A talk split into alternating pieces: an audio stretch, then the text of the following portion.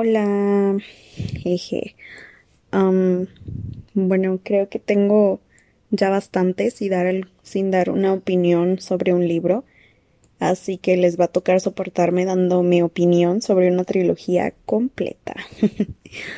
Bueno, para empezar, ah, bueno, realmente por dónde empezar, ¿no? Estos libros los leí hace muchísimo tiempo y recuerdo haberlos leído en una sentada. Creo que me los tragué. Los compré uno tras otro de que terminaba el primero y compraba el segundo y así, en una sola sentada. No recordaba que fueran realmente buenos. En mi cabeza eran típicos libros de adolescente como Crepúsculo, pero pues no, nada que ver. No recordaba que fueran tan crudos, porque pues realmente son muy crudos. Los temas de conflictos, de guerra, de política, siento que son temas como muy complejos para mí y creo que la autora sabe sabe lo que hace, ¿no? Sabe escribir sobre sobre el tema, sobre este tipo de situaciones y el cómo la guerra puede transformar a alguien o cómo sacar, cómo saca este el verdadero ser de alguien en general. O sea, la guerra transforma a cualquiera. Y creo que algo que me sigue como causando impacto es la manera en la que se gobernaba Panem, ¿no? Tenía todo el país gobernado con terror. Y ese terror era entretenimiento para las personas privilegiadas. O sea, eso nunca voy a entender cómo a la, a la autora se le ocurrió algo tan feo, tan cruel. Me recordó un poco a las películas de la purga, no sé si las hayan visto, pero básicamente los ricos pagaban para asesinar a pobres, ¿no? Los subastaban y los cazaban y los mataban. Entonces me recordó un poquito a este aspecto. Y bueno, sobre todo cómo, es, cómo este entretenimiento era solo con niños. Sí, los niños eran el principal recurso de entretenimiento y pues recordemos que solo podía ser seleccionado de los 12 a los 18 años. Entonces sí era bastante retorcida la mente que tenían los del Capitolio, ¿verdad? Sigo como procesando, bueno, no procesando, sino que a veces se me olvida que Katniss solo tiene 17 años. Es una protagonista bastante madura. Eh, la describen como una persona madura. Y pues claro, vivir en, en el contexto como en el de ella, pues haría madurar a cualquiera de golpe, ¿no? Tener que cuidar de su familia, que se muera su papá y tener que sacar a tu mamá de la depresión, pues no debe ser algo, algo fácil. Y pues obviamente nadie le enseñó cómo, cómo manejar sus sentimientos, cómo ser adolescente. Y pues ella dejó de ser adolescente desde hace mucho tiempo. Y creo que siempre necesitó una figura adulta, pero ella tuvo que ser la figura adulta muy de repente. Entonces a veces olvido que es solo una niña de 17 años. Y por otro lado está Pita.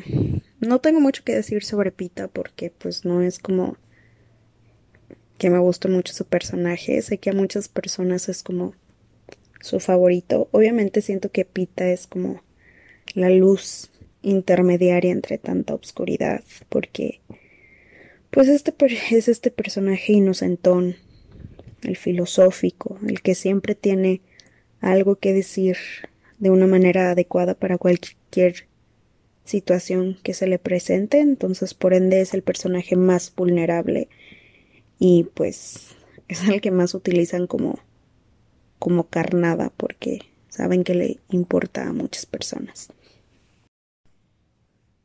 Hay muchos personajes que me gustan mucho, creo, pero los que más resalto son a Haymitch y a Finnick. Siento que son el balance perfecto en la vida de Katniss porque Katniss no está rodeada de personajes femeninos, o sea, ella es muy raro que se desenvuelva entre hormonas. La única persona con la que logra encajar al máximo es con su hermana, ni siquiera con su mamá. Y al final, pues de cierta manera con, con Joanna. No, al final ahí vemos una, pues, no sé si es amistad o algo, pero al fin y al cabo hace un pequeño clic. obviamente pues la vimos con Ru, pero pues no se ve rodeada de personajes femeninos, que si bien Effie fue como esa imagen de una madre que le hizo falta al final, pues el Capitolio nunca salió de Effie, ¿no? Entonces, de cierta manera, de hecho casi en, en el libro número 3 ni siquiera vemos a Effie, o sea, solo la mencionan como en las últimas dos páginas, o no me acuerdo, este, pero la mencionan muy poco, lo cual se me hace raro porque pues Effie fue parte importante de toda esta saga. Y este, bueno, como decía, Haymitch es uno de mis personajes favoritos, creo que sufrió bastante y de cierta manera se le comprende el alcoholismo, no se le perdona, se le comprende, pero pues seamos honestos, Haymitch no tiene la capacidad de cuidar de dos adolescentes. Por más que lo intente, seguirá cayendo en el mismo hoyo sin fondo y pues terminan siendo los adolescentes quienes tienen que cuidar de él, ¿no? Me gustaría conocer un poco más de él. No sé, el qué pasó después de sus juegos y así empatizar un poco más con él. Y bueno, si vamos a personajes que no me gustan, solo tengo una palabra. Gale. Lo odio.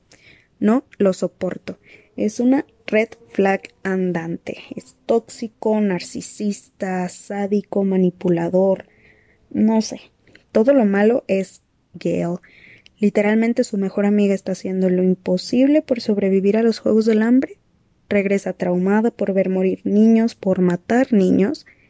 Y este lo primero que le dice es por qué andas besándote con el panadero. ¿Qué pedo? O sea, lamento mi, mi francés, pero es que no soporto a Gale. No, no puedo con su cinismo.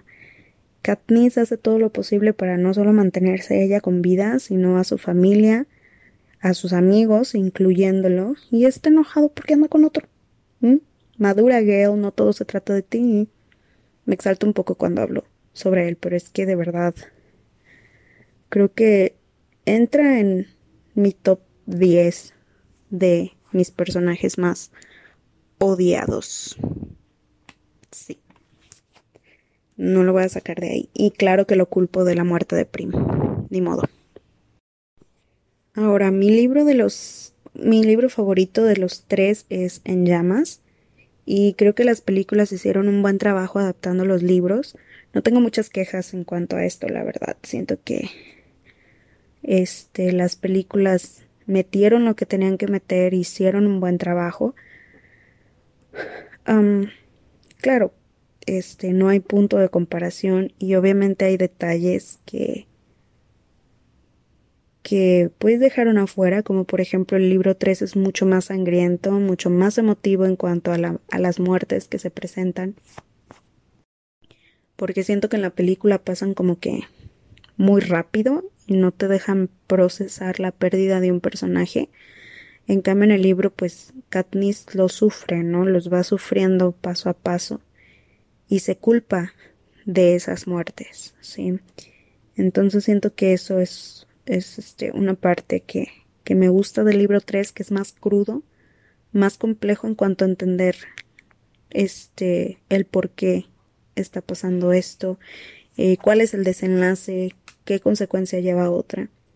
Entonces, este, bueno, este pudo haber sido una mejor adaptación, creo, pero no me desagrado del todo. Sí, otra cosa que no me gusta de toda la saga es el romance. Me da mucha incomodidad. no sé por qué. No sé, lo siento forzado. No sé si soy yo o el romance adolescente que habla este libro, no lo sé.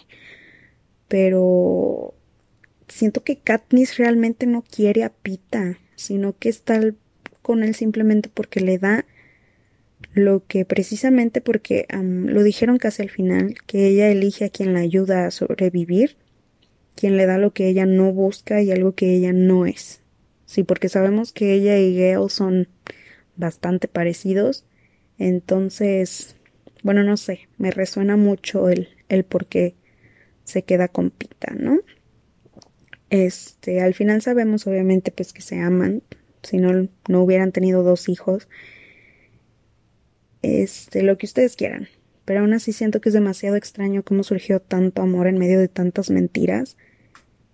Creo que llegó un punto en el que ambos se tragaron la mentira y pues se quedaron con con eso, ¿no? Pues sobre todo por, por el instinto de supervivencia, que sabían que ellos tenían que, que llevar a cabo la mentira para proteger a aquellos que amaban.